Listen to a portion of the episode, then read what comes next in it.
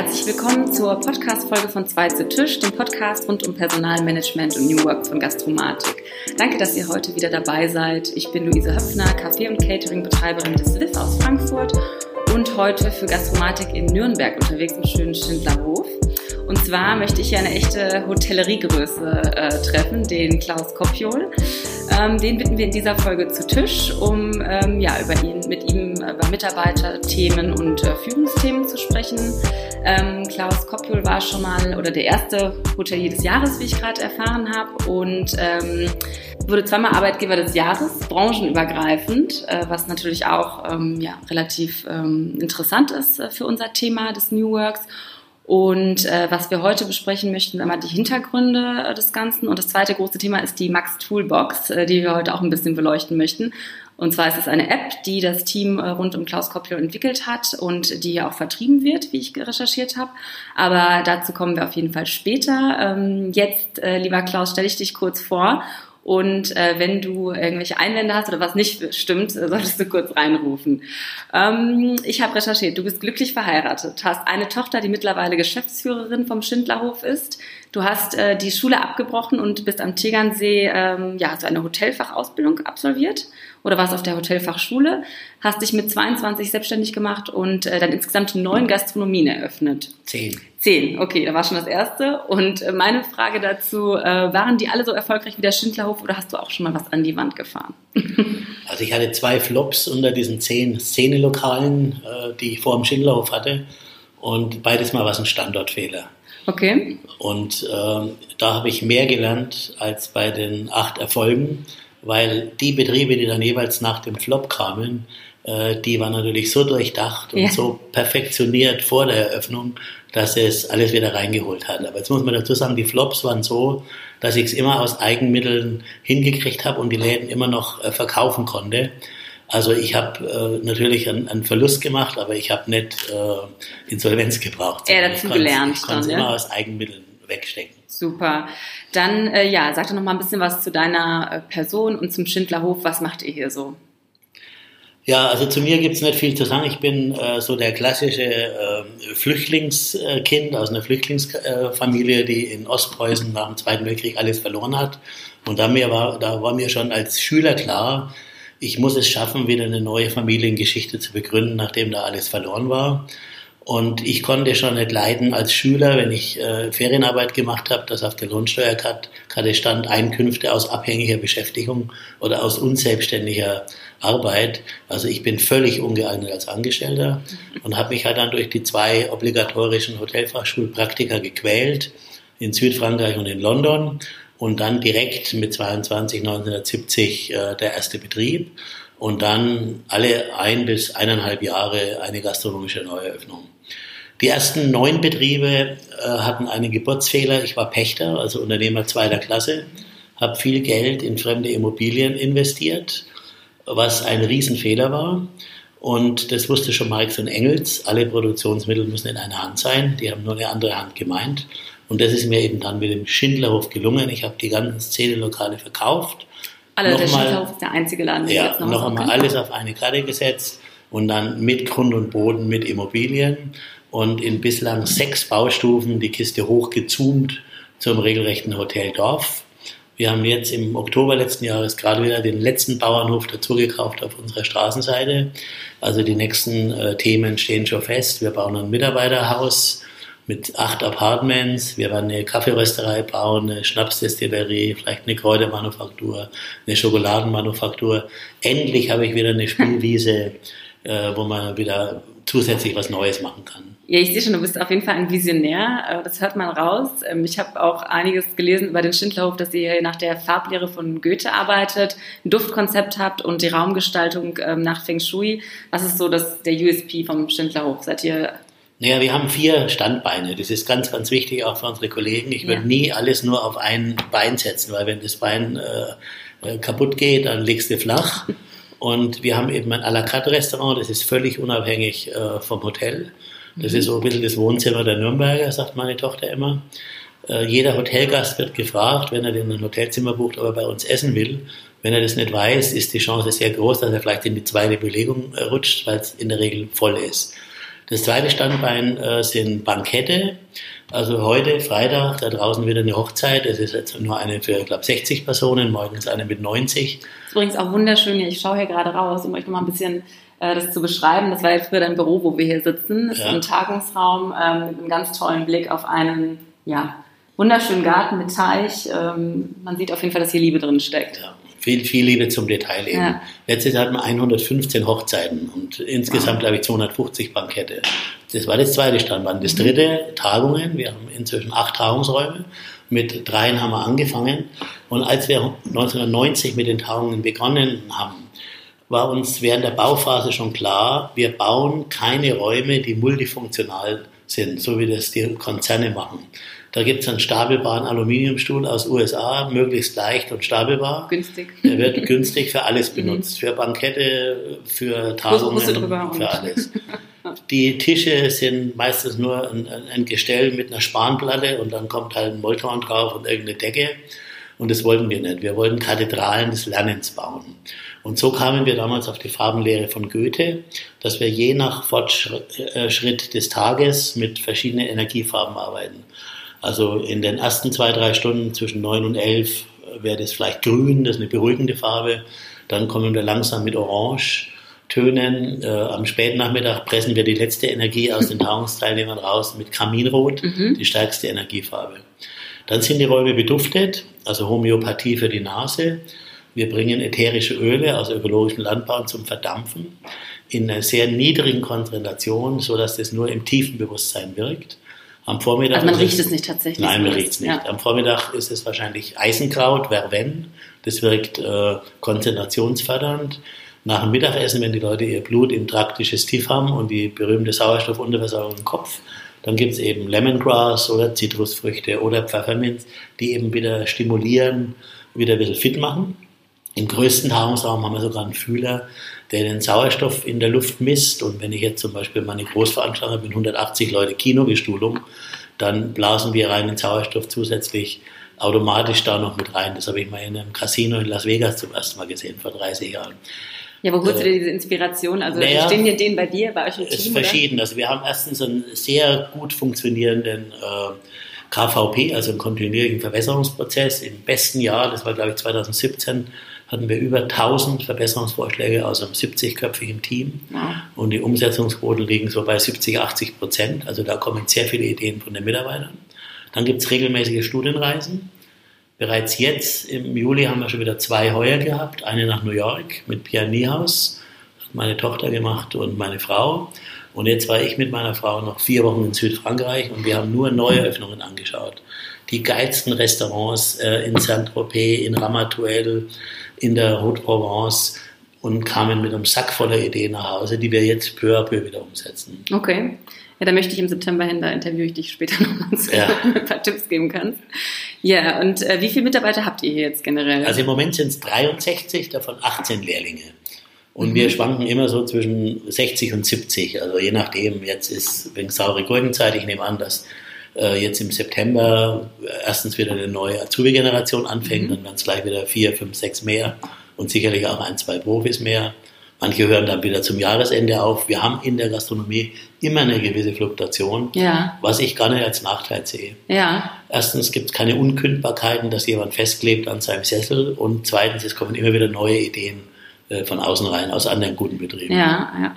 Ja, also zum Thema Mitarbeiter äh, ist ja schon irgendwie, ähm, hat die Branche ja generell auch ein bisschen ein Problem, neue Leute zu finden. Bei euch hat man jetzt nicht das Gefühl? Also wir hatten 2017, äh, das habe ich noch im Kopf, über 300 Bewerbungen für acht Ausbildungsplätze. Wow. Die meisten mit Abitur, viele mit Betrieben zu Hause, die größer sind als der Schindorf.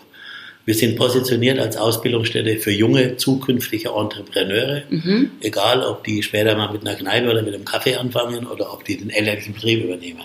Oder andere, die halt sich zumindest schon vorstellen können, wie ist denn das später mal Unternehmer zu werden. Selbst wenn viele Junge davor noch Angst haben. Ich finde erschreckend, dass im Moment, ich glaube, das war das Handelsblatt letzte Woche, nur noch zwei Prozent aller jungen Leute mhm. sich vorstellen können, sich überhaupt selbstständig zu machen. Ja, ich meine, ich kenne das ja von mir selber, es ist auch nicht so e-, easy, ja. Es ist, es ist auf jeden Fall ja, aber das, das äh, in meiner Jugend gab es einen Song von Janis Joplin, äh, geschrieben hat ihn aber Chris Christopherson. Bobby McGee's und da ist eine wunderbare Textzeile. Ja. Freedom is just another word for nothing left to lose. Mhm. Also Freiheit ist nur ein anderes Wort, nichts verlieren zu Ja. können. Und deswegen kann man nur empfehlen, wenn jemand dieses Unternehmergehen in sich spürt, auch wenn es nur noch schwach ist, dann soll er es gleich machen, Ja, solange er noch nichts zu verlieren hat. Ja. Wenn er dann eine Frau in der Backe hat, zwei Kinder Kinder, und ein Reihenhaus, ja. dann wird es schwierig. das stimmt, das stimmt. Ja, also ähm, ich möchte noch mal kurz auf diesen äh, Award zurück, der Great Place to Work. Ihr seid ja zweimal branchenübergreifend, was ich echt wichtig finde, weil ähm, ja, die Hotellerie jetzt nicht die beste, Ja. ähm, Ja. den besten Ruf hat. Seid ihr zum Ar besten Arbeitgeber Deutschlands gewählt worden. Richtig. Letzte Mal 2018 äh, mit in der Kategorie bis 250 Mitarbeiter quer durch alle Branchen.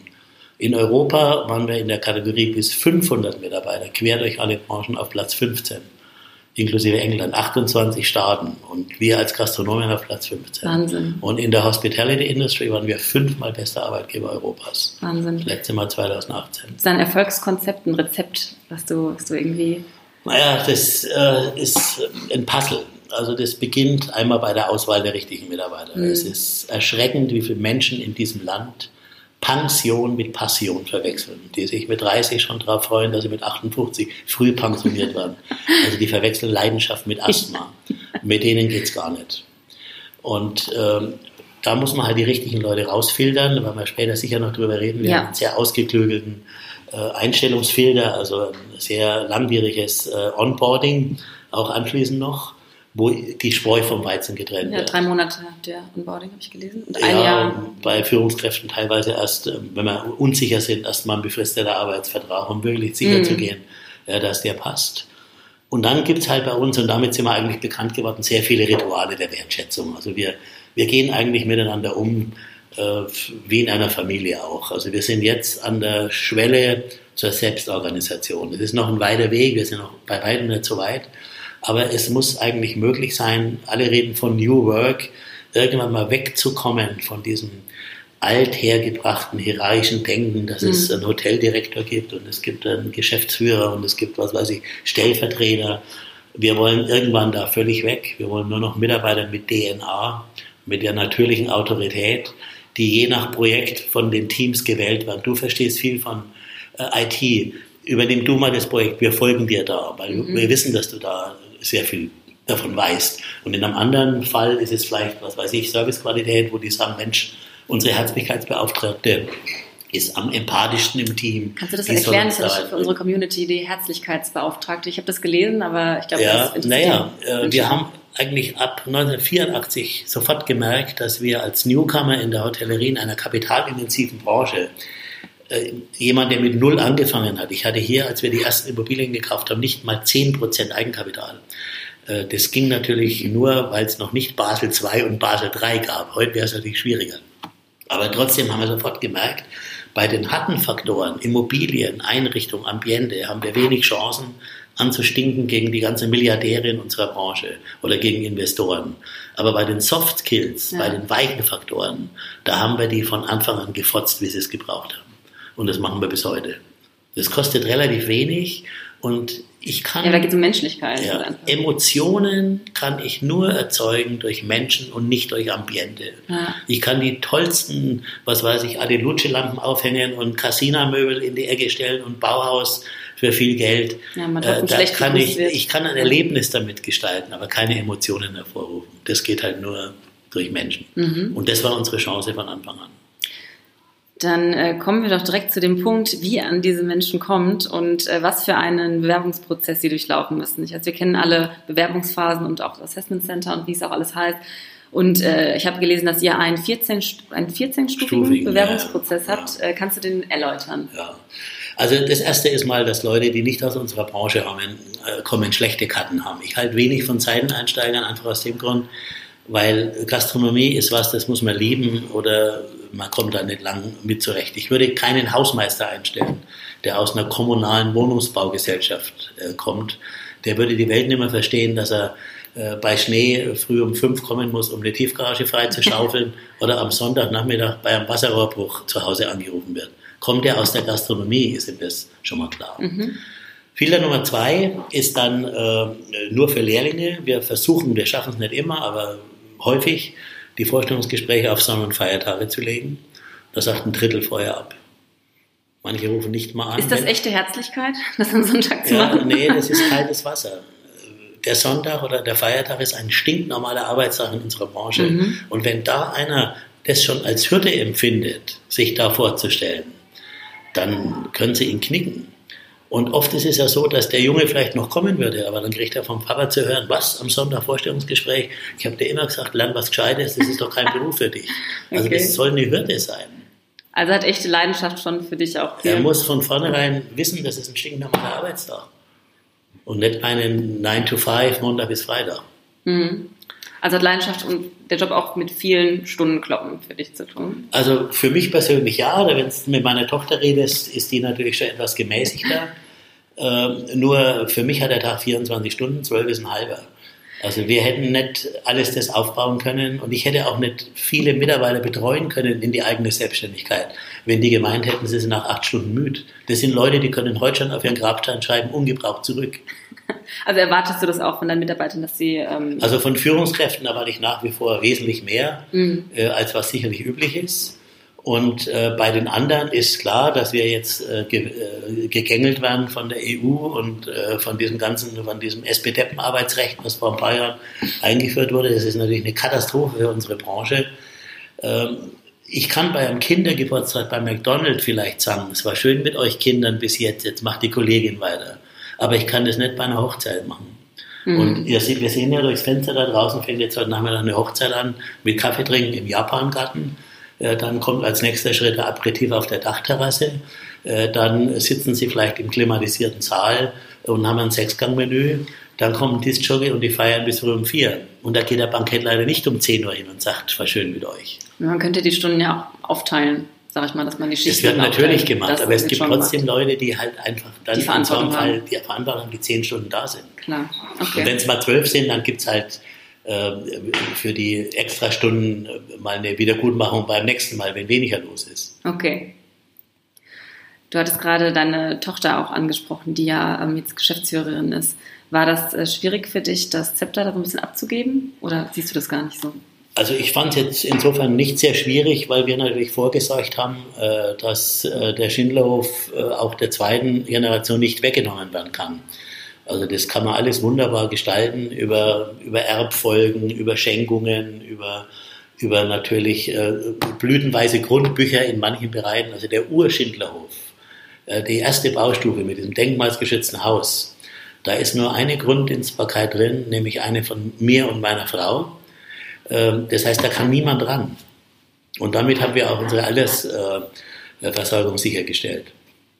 Ich habe die erste Finanzierung über eine Lebensversicherung gemacht, über 6 Millionen D-Mark. Und die Lebensversicherung wird ja dann privat ausbezahlt. Damit habe ich die Bank abgelöst und stehe seitdem selber in meinem eigenen Grundbuch als Eigentümergrundschuld. Und damit kann auch der zweiten Generation niemand was wegnehmen. Und dass sie ihre eigenen Fehler machen muss, das ist natürlich was, was du sicherlich jetzt damit gemeint hast, was viele äh, ja, ältere Unternehmer nicht richtig checken, wenn du immer wieder den jungen Leuten reinredest. Du musst es aber so machen. Ich würde das, Das so machen. immer so. Dann hauen die ab. Ja. Und ich beiß mal auf die Zunge. Da gab es schon mal Zeiten, wo meine Zunge immer dicker wurde. Aber ich lasse ins offene Messer laufen. Okay, okay. Und was hat sich seitdem verändert, seitdem sie den Hof führt? Zum Positiven vielleicht auch? Also sie hat natürlich äh, ganz andere Vorstellungen in Sachen Digitalisierung. Die Mitarbeiter-App, diese Max-Toolbox, das war alles ihre Idee. Okay. Und wenn ich mir vorstelle, ohne sie hätten wir heute noch Postfächer und wir würden noch äh, Papier transportieren von einem Postfach zum anderen und es gäbe noch Postumlaufstempel, da würden heute junge Leute sagen, das ist doch Steinzeit. Okay, also lebt sie da schon eher so am Zahn der Zeit an jungen Leuten Völlig, und völlig an der anders. Und Veränderung. ich meine, wenn ich mit meinen jungen Leuten rede und sage denen, ich habe 15.000 Followers äh, bei Facebook und, und Co., da sagen die, ja, das macht mein Opa auch, wir sind bei Instagram. Also da hat sich natürlich auch wahnsinnig viel geändert. ja, ja. Und das Zweite ist natürlich diese New Work, wie es so schön schlagwortmäßig heißt, dass äh, Leute heute eben viel Wert legen auf eine ausgewogene Balance zwischen Arbeit und Privatleben. Ich persönlich halte überhaupt nichts von dem Wort Work-Life-Balance. Wir haben jetzt ein neues Wort dafür kreiert, das wissen noch nicht einmal die Mitarbeiter, das habe ich erst mit unserer Tochter ist ja euer Ding, ne? Neue Wörter Nämlich ja, Work-Life-Blend. Und Work-Life-Blend bedeutet, wenn ich heute niemand zu Hause habe für meinen Hund, so wie es mir heute geht, dann nehme ich meinen Hund mit zur Arbeit und der sitzt jetzt an der Rezeption, während wir hier zwei sitzen. Okay. Und wenn ein Kind mal krank ist, dann kann eben die Mitarbeiterin, natürlich je nach Position, die Buchhalterin locker sagen, pass mal auf, ich arbeite halt von zu Hause, ich habe eher einen Port oder ich kann das äh, per WLAN oder wie auch immer machen.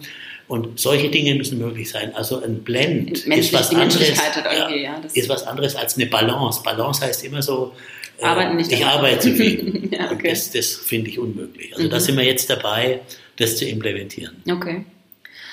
Und äh, nochmal zurück zu deinem ja, Andersdenken oder ihr habt ja, du hast ja gerade gesagt auch, dass ihr verschiedene Wordings auch äh, für Sachen habt, anstatt Human Resources seid ihr die Human Stars und solche ja, Sachen. Das macht unheimlich stolz, wenn junge Leute sagen, ich bin nicht Teil eines Personalkonzepts oder Human Resources oder Humankapital, das ist ja zynisch, ja. sondern ich bin einer von diesen 60, 70 Human Stars, die hier diese, diesen Kraftplatz erleuchten. Ja.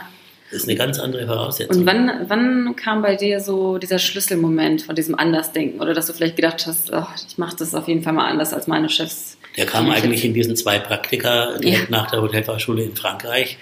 Weil damals äh, musste ich äh, mit 18, 19, in der Zeit der Beatles und Rolling Stones, mit einem schwarzen Anzug arbeiten, mit Stresemann-Hosen, mit gestreiften, einem weißen Hemd und einer silbernen Krawatte. Und da wurde noch drauf geachtet, ob die Haare kurz genug sind. Mach gleich noch ein Foto von uns. Äh. Und da musstest du auch noch die Hand aus der Tasche nehmen, wenn du mit dem Chef gesprochen hast. Dann war ich gedacht, um Gottes Willen, was ist das für eine Zeit? Ich kam gerade aus London und, und sehe dann diese, äh, dieses althergebrachte äh, Hotelwesen. Und ich finde halt, in der Hotellerie wird heute noch in manchen Bereichen Tradition mit Schlamperei verwechselt. Tradition hat natürlich einen guten Kern. Aber wenn es immer wieder als Ausrede dazu dient, nichts zu verändern, das haben wir schon immer so gemacht, das ist doch Tradition. Es ist doch eine Katastrophe. Mhm. Und ich wollte, jetzt gibt es zwei Möglichkeiten. Es gibt Menschen, die sagen, mit uns hat man das auch gemacht, die müssen da durch und die machen genau das Gleiche mit ihren jungen Leuten. Oder, so wie ich, die gesagt haben, das tue ich niemand an, was die versuchen, mir da anzutun.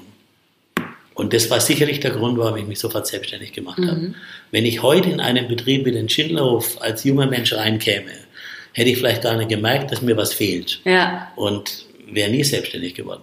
Ja. Das kann durchaus sein, das ist eine Gefahr, die da drin liegt, dass die Leute dann natürlich durch diese New Work, durch diese, äh, dieses Empowerment auch ein bisschen eingelullt werden, mir fehlt doch nichts. Mhm. Und für mich heißt Unternehmertum in erster Linie frei sein. Ich kann niemand fragen. Also ich entscheide die Dinge, basta. Ja.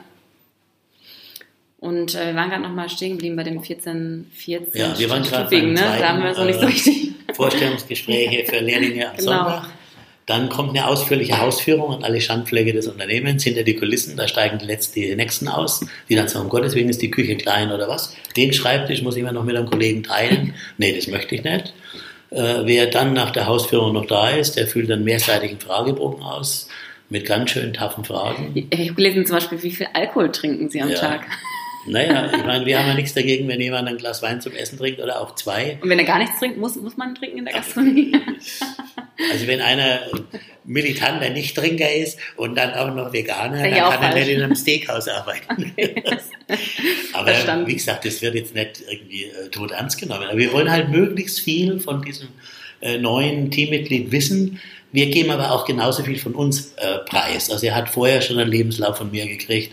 Er kriegt ein Unternehmensleitbild. Er kriegt ein Organigramm mit Kreuzchen an der Stelle. Also er weiß ja, was er sich einlässt. Okay. Und so tasten wir uns aneinander ran. Also es ist nicht wirklich ist nicht zu, zu sehr ein Eingreifen in die Privatsphäre. Sag ich Nein, mal. er muss es auch nicht ausfüllen. Ja, okay, ich, muss ihn nicht, ich muss ihn nicht einstellen. Äh, okay, alles klar. Das ist sehr subtil. Und äh, Zugriff auf diese ganzen Daten äh, oder diesen Fragebogen haben dann irgendwie alle hinterher? Wird es dann oder kommt es dann, hoch? Oder ist das, so äh, wenn wir den nicht einstellen, wird das Ding zerrissen und weggeschmissen. Er füllt es ja händisch hier aus. Ja, ich dachte ja so und hinterher, dass man.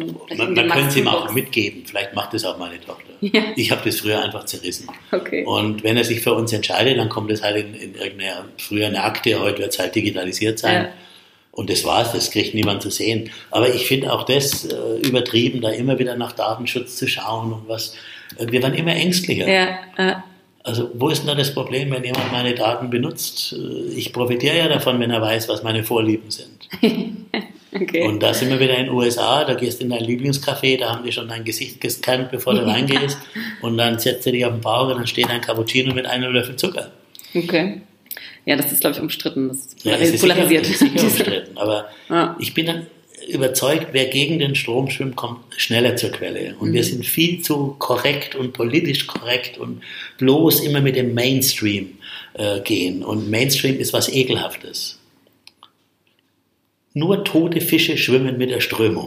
das ist ein guter Spruch. Alle Lebendigen machen genau das Gegenteil. Okay. Und ähm, dann habe ich auch noch herausgefunden, dass ihr ähm, ein Jahr Probezeit habt, also die Mitarbeiter. Hier gilt es für. Nee, es kommt jetzt drauf oder? an. Also wir haben äh, Probezeit äh, bei Lehrlingen, es ist ja vorgegeben, vier Monate ja. von der IHK, von der Kammer. Mhm. Äh, und der Rest ist dann so zwischen, normalerweise ist es sechs Monate Probezeit. Und dann gibt es noch die Möglichkeit, wenn wir nicht hundertprozentig sicher sind, dass man erstmal einen befristeten Arbeitsvertrag macht für ein Jahr. Wenn Führungskräfte, junge Führungskräfte zu uns kommen, die gleich eine Wohnung kaufen wollen oder eben Eigentum erwerben wollen, die kriegen gleich einen festen Arbeitsvertrag, weil sonst brauchen sie nicht zur Bank. Mhm. Ich übernehme auch Bürgschaften für unsere Führungskräfte, wenn sie Wohneigentum kaufen, weil ich es eine Schande finde, dass in diesem Land die meisten Leute Miete zahlen. Das ist eine Katastrophe. Also du verlangst viel, gibst aber auch viel so zurück. Ja. Und ähm, ja, wir, waren, jetzt bei, äh, bei dem Fragebogen. Ja. Der Fragebogen ist dann die Grundlage für den nächsten Filter, Nummer 5, glaube ich, ist es jetzt, persönliches Gespräch. Also meine Tochter macht es vielleicht ein bisschen anders als ich, aber bei mir ging es nur um drei Dinge. Gegenseitige Sympathie, brauche ich zwei Minuten. Leuchtende Augen, wenn wir über unseren Beruf reden. Und ich habe abgeklopft auf Konzernerfahrung. Also es gibt eine schriftliche Direktive oder gab äh, von mir, die war Bestandteil aller Job Descriptions der Führungskräfte hinten dran. Und da stand drauf, Mitarbeiter mit Konzernerfahrung werden nur in eindeutig begründeten Ausnahmefällen ja. gesehen. Jetzt muss man wieder relativieren. Führungskräfte aus einem Konzern, die müssen dort auch ran wie Blücher, kein Problem. Aber ein sogenannter gewerblicher Mitarbeiter, der lässt sich den Gang zum Klo noch auf die Arbeitszeit anrechnen, wenn er aus dem Konzern kommt. Und der ist eigentlich versaut für den Mittelstand, für die Privatgastronomie, Hotellerie. Aber anders seht, ich sehe so. Mhm. Dann kommt äh, nach dem persönlichen Gespräch, also beim persönlichen Gespräch haben wir ein Vetorecht. Also die Niki kann sagen, also mit dem nicht, ohne mhm. Angabe von Gründen. Ein Unternehmer muss sich nicht rechtfertigen. Wenn wir nicht von dem Vetorecht Gebrauch machen, haben wir aber keinen Einfluss mehr, wer jetzt den Job bekommt. Jetzt kommt eine zweitägige Arbeitsprobe. Bei Lehrlingen ist es meistens eine ganze Woche, so eine Schnupperlehre. Mhm. Und nach diesen zwei Tagen oder mehr entscheidet dann das Team, wir wollen den oder wir wollen die. Und das war nicht immer mein Wunschkandidat. Ich hatte ja auch so eine geistige Reihenfolge, wäre schön, wenn der das kriegt. Und dann kam das Team nach der Arbeitswoche und sagte, nee, wir wollen die. Und dann habe ich mir wieder auf die Zunge gebissen, weil die viel mehr miteinander zu tun Klar. haben, als ich mit den Betreffenden. Klar. Dann kommt äh, als nächstes äh, ein Anruf beim äh, vorherigen Arbeitgeber weil wir in Deutschland nicht in ein Zeugnis reinschreiben dürfen, was tatsächlich vorgefallen mhm. ist. Also die Zeugnisse sind alle irgendwie so leicht äh, weichgewaschen und gefaked, aber wenn du halt den Kollegen anrufst und sagst mal zu, was ist da los? Äh, wir fragen natürlich vorher, ob wir das dürfen, wenn er noch nicht gekündigt hat, das ist klar. Mhm, klar. Dass man sich vorher das anschaut. Dann habe ich in meiner Zeit, Niki macht es jetzt nicht mehr, bei Führungskräften immer noch ein grafologisches Gutachten eingeholt, also einfach eine Seite, frische Handschrift. Darf ich noch was fragen zu dem Anruf? Was äh, wäre denn, wenn dir, sag ich mal, wenn es gar nicht wirklich am Mitarbeiter lag, sondern der Chef oder das Team oder sonst irgendwas, was da irgendwie nicht gepasst hat? Ja, ich kann ein konkretes Beispiel, das war letztes Jahr, da hat meine Frau angerufen. Ein Kellner kam jetzt schon bis zu dieser Arbeitsprobe, das Team sagt, den wollen wir, wir hatten auch grünes Licht gegeben. Und dann hat der Chef auf der anderen Seite erst ein wenig rumgedruckst und dann sagte er, er war nicht ganz ehrlich.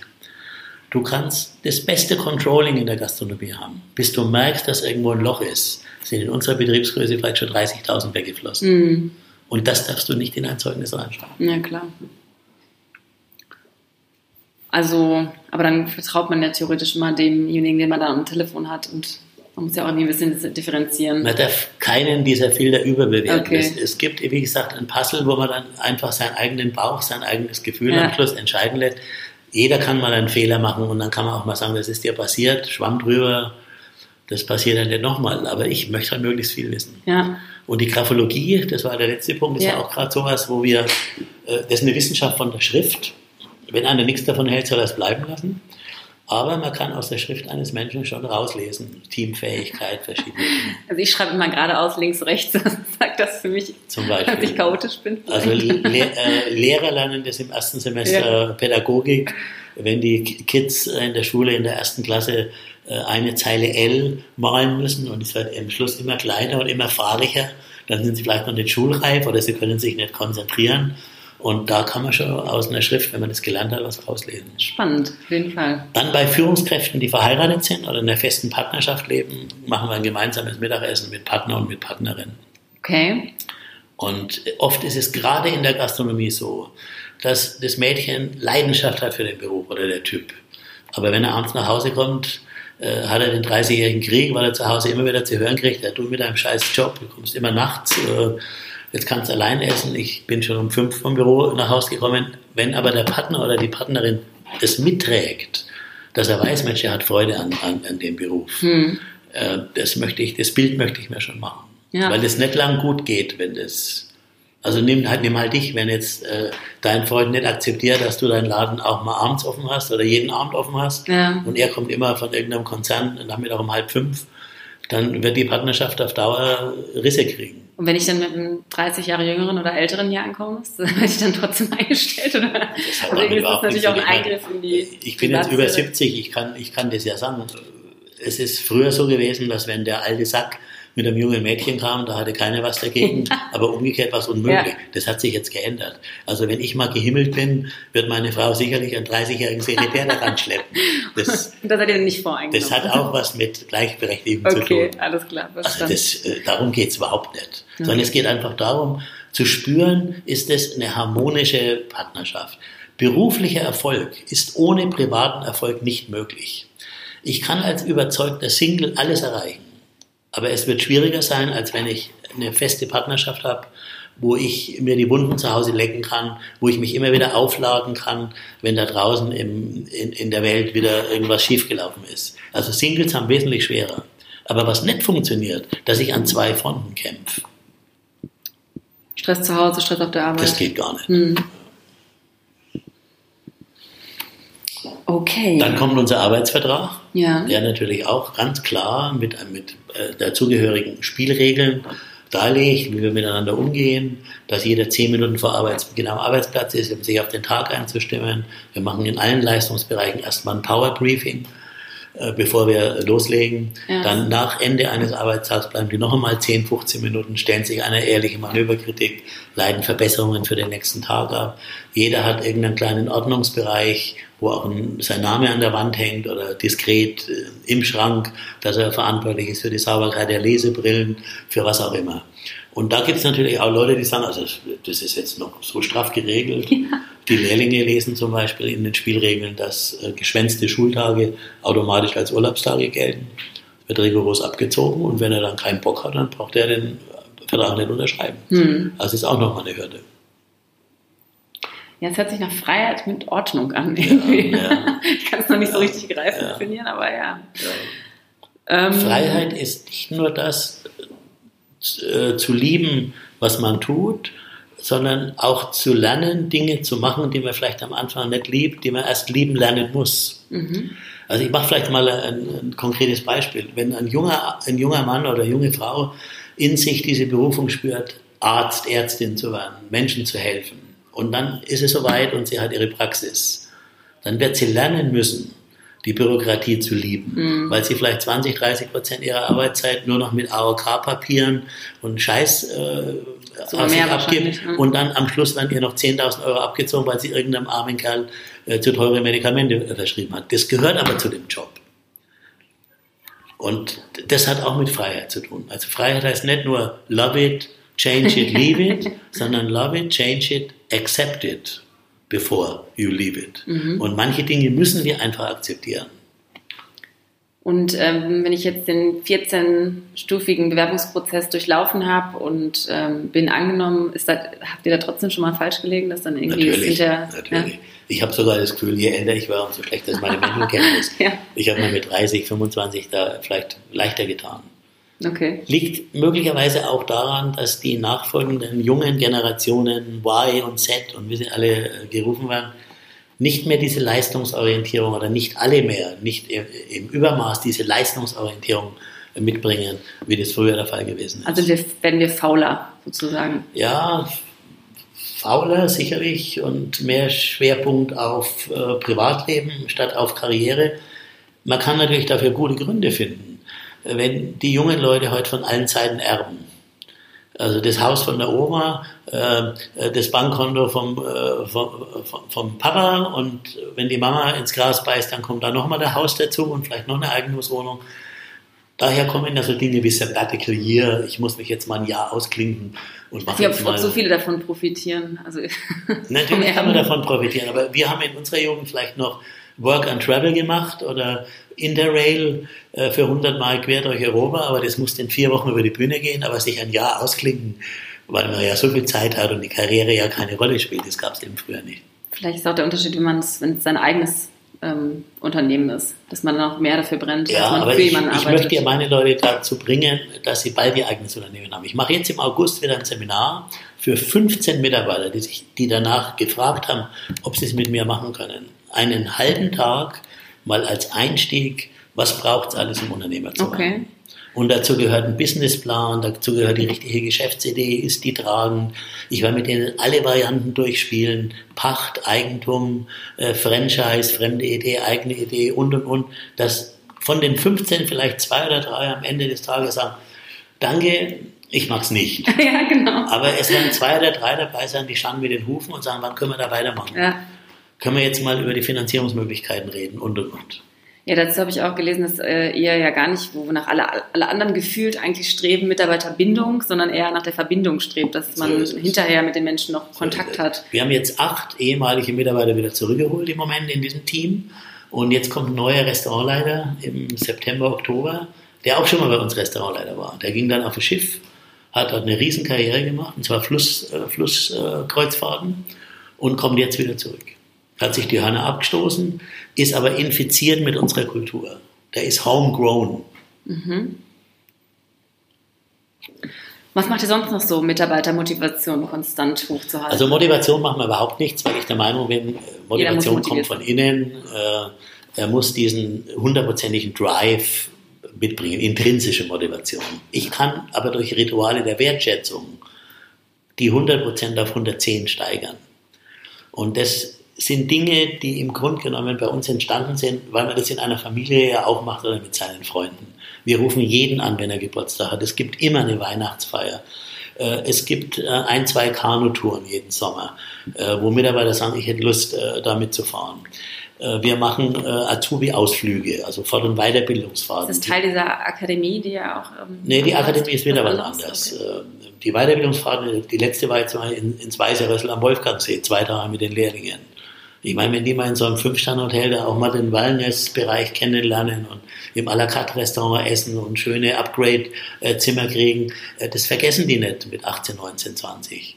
Dann kommt das, was du ansprichst, natürlich Weiterbildung. Wir haben eine eigene Akademie.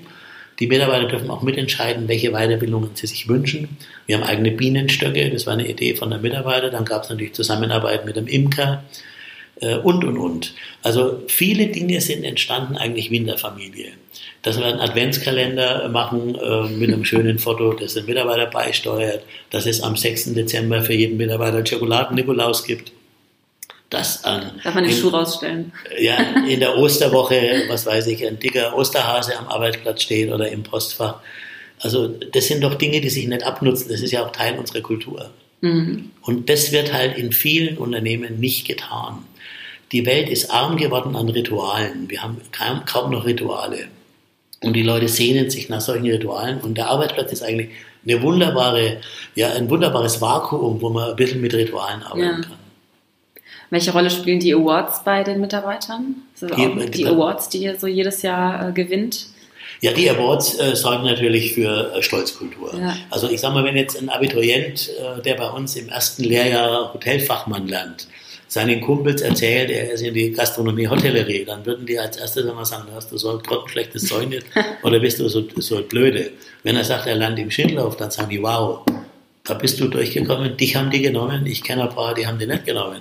Also diese Stolzkultur ist natürlich jetzt nicht was, was mit einer, mit einer Maßnahme passiert.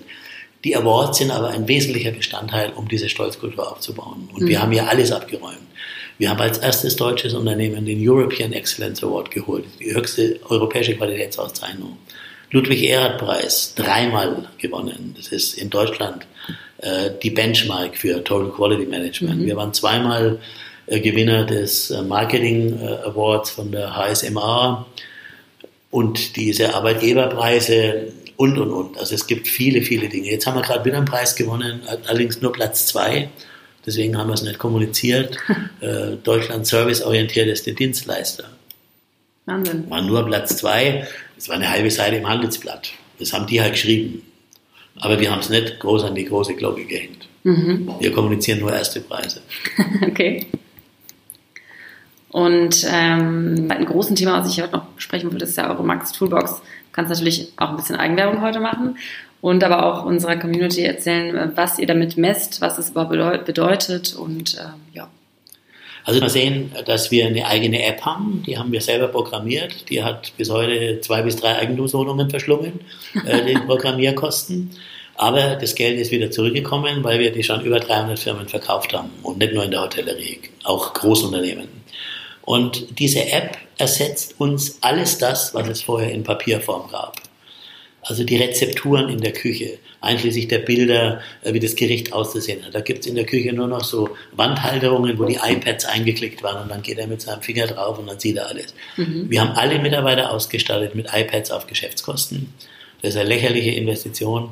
Leasing von 11 Euro im Monat, also da, das kannst du vergessen, aber hat eine Riesenwirkung gehabt, wenn junge Leute in der Berufsschule zeigen wieder, da schau her, so geht bei uns Dienstplanung. Ja. Dienstplanung digitalisiert, KVP digitalisiert, äh, die Weiterbildungsangebote, alles das, was es vorher in Schriftform gab, vom Unternehmensleitbild bis zum Jahreszielplan, die Organisationshandbücher der ISO, die Verfahrensbeschreibungen, die Kernprozesse, alles auf dieser App. Du hast aber kein Handy, habe ich gehört. Ich habe kein Handy, weil äh, wenn du gut organisiert bist, brauchst du nicht improvisieren. Mhm. Also ich habe im Auto ein fest installiertes, wenn ich im Stau stecke und komme zu spät zum Abendessen.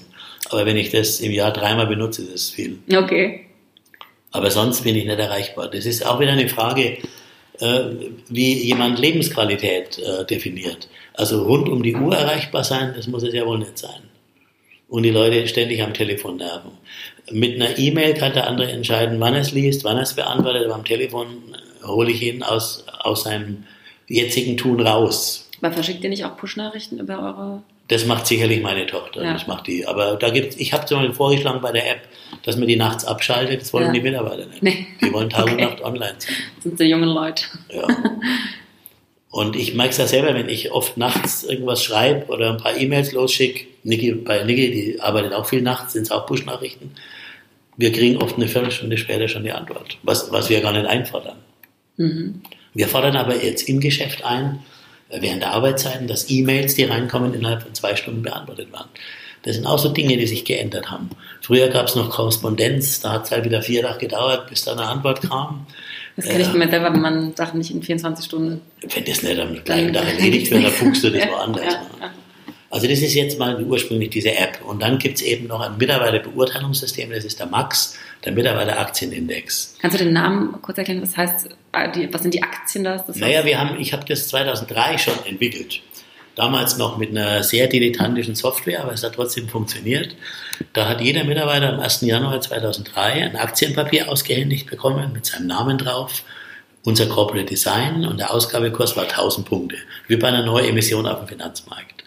Und dann habe ich einen Workshop mit Mitarbeitern gemacht und wir haben am Anfang waren es glaube ich nur 17, inzwischen sind es 22 Kriterien von den Mitarbeitern festlegen lassen. Was glaubt ihr, würde für eure Karriere förderlich sein? Und da sind dann Dinge drin wie natürlich Pünktlichkeit und clean and proper und was weiß ich, so ganz banale Geschichten. Aber eben auch Sachen, die ein bisschen ans Eingemachte gehen. Wie ist denn so das mit meiner gelebten Herzlichkeit? Kann ich mit Kritik umgehen? Wir hatten am Anfang sogar den Body Mass Index drin. ähm, den haben die Mitarbeiter inzwischen rausgenommen. Ich habe gehört, dass er dir, dir geholfen hat, dass du dann eine Ayurveda-Kur angefangen hast. Ich habe natürlich mehr, ich habe mehrere solche Sachen gemacht. Okay. Ich habe also Abspeckkuren immer wieder gemacht, weil ich mich geärgert habe jeden Monat, dass ich einen Body Mass Index von 28 hatte und es bei uns war nur bis 27 erlaubt. Und dann wird eben nach einem Punktesystem, wenn er sich einmal durchgeklickt hat durch diese 23 Kriterien, sieht er quasi in einer Kurve seinen neuen, sein neues Value, sein Wert, nicht fürs Unternehmen, sondern für sich und seine Karriere. Okay, also ob ich jetzt über den Body Mass Index bin, dann kannst du so dafür für mehr. Verbesserungsvorschläge machen, machst mehr Weiterbildung, Okay. du kannst alles Alles überkompensieren. klar. Okay. Also die Raucher verlieren jeden Monat fünf, fünf Punkte, trotzdem rauchen viele, dann machen sie alle für was anderes. Okay. Und dann gibt es am Monatsende natürlich immer ein Ranking von allen äh, 60, 70 Leuten, wer steht an welchem, an welchem Platz in diesem Ranking. Und für den ersten gibt es immer irgendwas Besonderes. Also wir hatten jetzt drei Jahre lang einen Mini Cooper, äh, Works-Ausstattung, S natürlich, Cooper S äh, für den Mitarbeiter des Monats. Jetzt bin ich am Verhandeln nächste Woche mit BMW. Ich möchte jetzt einen Elektro-BM, einen Elektro-Mini, der kommt im September raus, mit einer eigenen Mini-E-Station. Und dann werden wir eben schauen, dass wir wieder irgend so eine Geschichte machen für den Mitarbeiter des Monats. Cool. Was kostet die Max Toolbox, wenn ich mir die jetzt für mein Unternehmen Also das sind verschiedene Bausteine, man muss nicht alles gleich nehmen. Ich kann sagen, ich fange erst einmal mit dieser App an oder, ich äh, will jetzt diesen KVP noch nicht drin haben, diesen kontinuierlichen Verbesserungsprozess oder den Max, den Mitarbeiteraktionindex brauche ich am Anfang noch nicht, den mache ich erst im zweiten Jahr, dann lässt sich das staffeln und ich sage jetzt mal, bis 50 Mitarbeiter kostet es im Monat vielleicht 200, 300 Euro. Und dann ist es halt gestaffelt. Wir haben Leute mit 6000 Firmen, mit 6000 Mitarbeitern, die zahlen halt ein bisschen mehr. Klar. Und wie sind so die Rezensionen? Also sensationell. Ich könnte, selbst ich, alter Sack, könnte mir heute nicht mehr vorstellen, dass ich zu einem Postfach renne und schaue, was ist da jetzt wieder an Postumlauf äh, drin.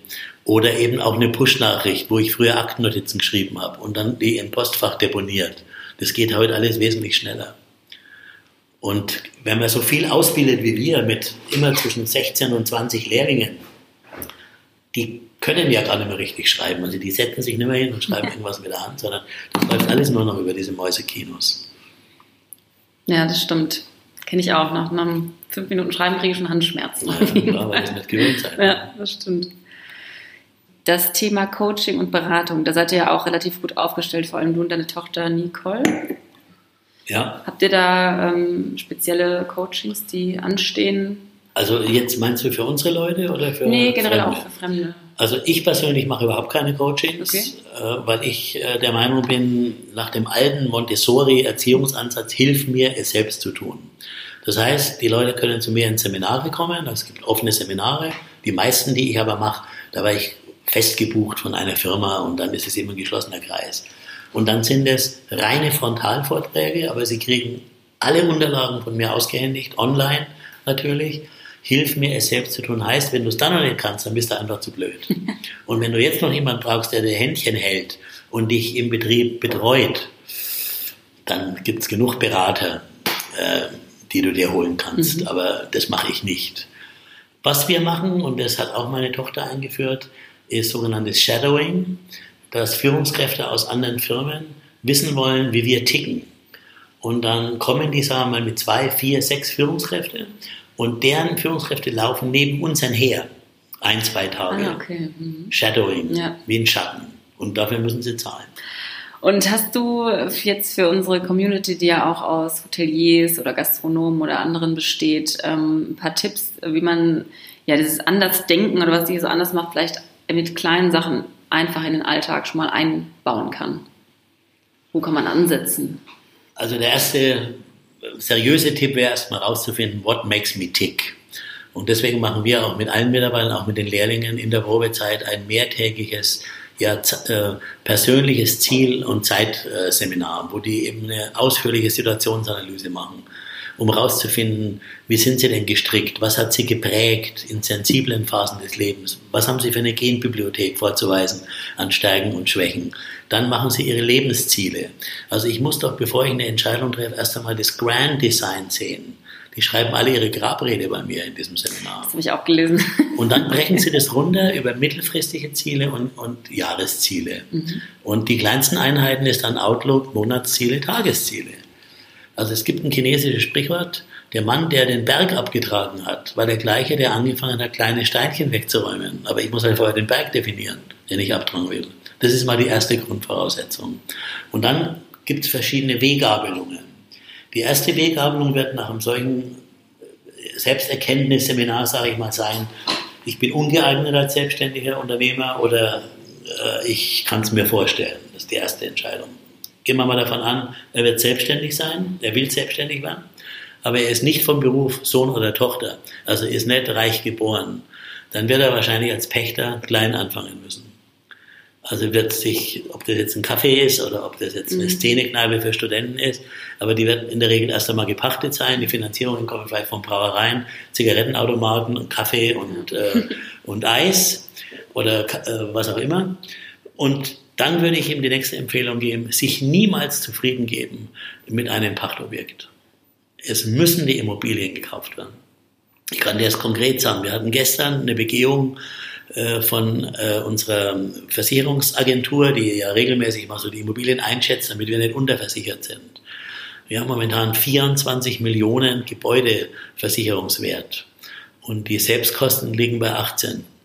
Also du siehst ja schon, was allein an den Immobilienzuwächsen gekommen ist. Das kannst du mit im operativen Geschäft gar nicht verdienen. Mhm. Dazu kommt aber dann noch der Geschäftswert und die Edit-Einrichtung und und und. Also es müssen eigene Immobilien sein. Das wäre die nächste Ansatz, Entscheidung. Ja. Und wer sich jetzt nicht für die Selbstständigkeit entscheidet, der hat gleich wieder eine Weggabelung. Konzern oder Familienbetrieb. Das ist wie Feuer und Wasser. Der Konzern hat auch Vorteile. Du kannst weltweit, was weiß ich, dich da rumhopsen und äh, dich hochbauen lassen. Im Familienbetrieb wachsen die Leute oft raus, weil sie einfach keine neue Challenge äh, geboten kriegen. Aber es ist ein anderes Arbeiten.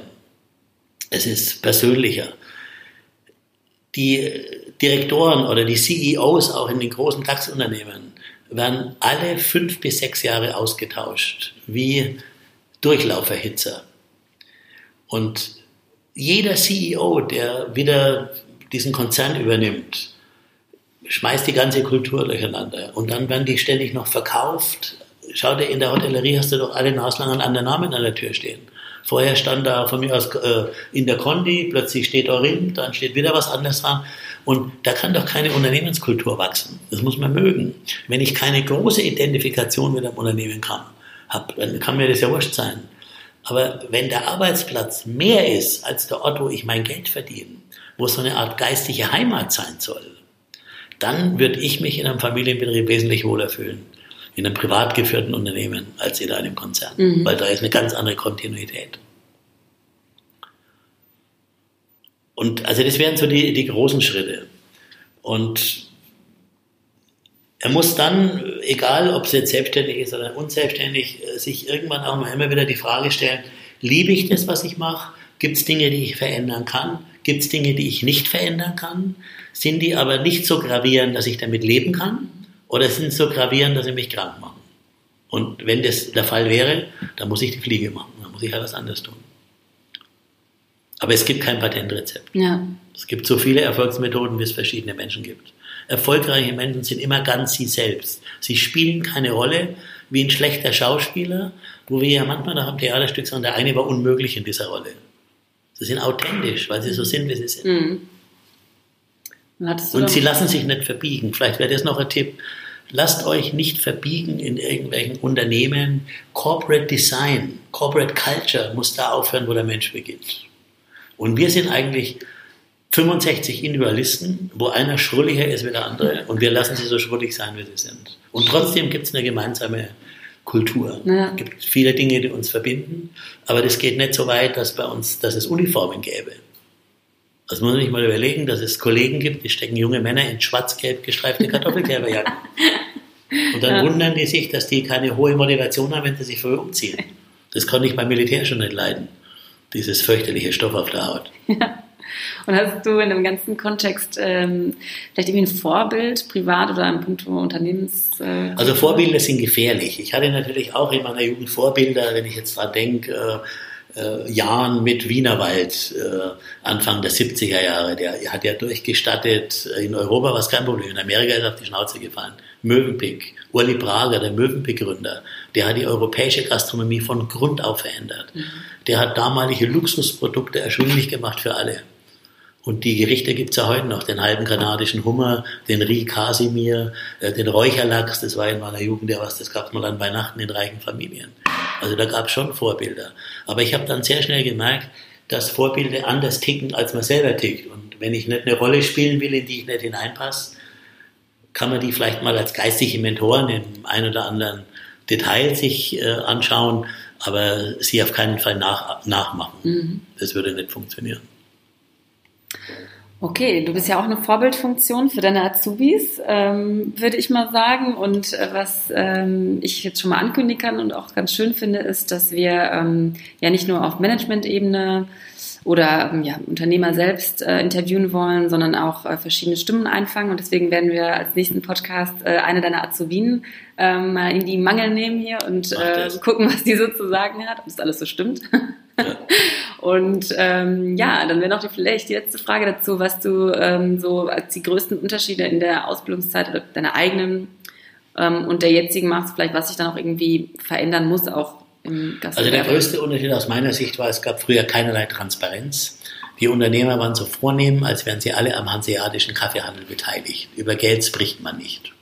Und wir haben radikale Transparenz. Jeder Lehrling hat heute Morgen um 6 Uhr bereits die Zahlen gesehen des laufenden Monats, einschließlich der gestrigen Umsätze. Das wird automatisch auf die App übertragen, von der Hotelsoftware auf unsere App, früh mhm. um 6 Uhr, Punkt 6 Uhr. Das Erste, was ich mache, wenn ich meinen Hund äh, aus dem Bett hole, ich schaue nach, wie waren gestern die Umsätze. Okay. Äh, ich mache auf Wunsch vierteljährlich oder halbjährlich, je nachdem wie die Nachfrage ist, BWA-Besprechungen, dass ich die DATEV, die betriebswirtschaftliche Auswertungen, mit den Mitarbeitern bespreche. Jetzt in diesem Unternehmerseminar werden die natürlich das auch wieder zu sehen kriegen. Schau mal, wenn du dich selbstständig machst, wie viele Plätze wirst du da haben? 50 Plätze. Was glaubst du, was du pro Stuhl Jahresumsatz machst? Schaffst du 10.000? Wir liegen bei 22.000. Und dann werden manche sagen, um Gottes Willen, da muss ich ja eine halbe Million Umsatz machen, wenn ich auch nur 10.000 äh, pro Stuhl und Jahr umsetze. Also wir ziehen denen schon die Zähne, dass es nicht nur Zuckerlecken ist. Ja. Es ist sowohl als auch. Es ist dies und das. Es ist Yin und Yang. Es ist weich und hart. Es ist immer beides. Ja. Und das ist, glaube ich, der größte Unterschied, dass manche Kollegen noch lernen müssen, mehr Transparenz zuzulassen. Mhm. Und ich glaube, dass das Problem, das die haben, das ist, dass sie meinen, es könnte Neid entstehen, wenn eben positive Zahlen kommuniziert werden. Ich bin der Meinung, dass genau das Gegenteil ist. Ja, Stolz. Ich, erst, es entsteht Stolz und wenn ich die Zahlen nicht kommuniziere, dann entstehen Gerüchte. Ja, Flurfunk, der kennen wir alle. Genau.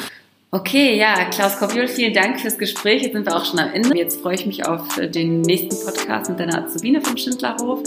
Und äh, ja, also wenn ihr draußen, liebe Community, noch Fragen, Anregungen und Wünsche habt, schreibt mir doch gerne an die 2 zu tisch.gastromatik.de und bewertet unseren Podcast äh, bei iTunes, damit wir wissen, ob wir auf dem richtigen Weg sind. Vielen Dank. Ja, tschüss. Ciao.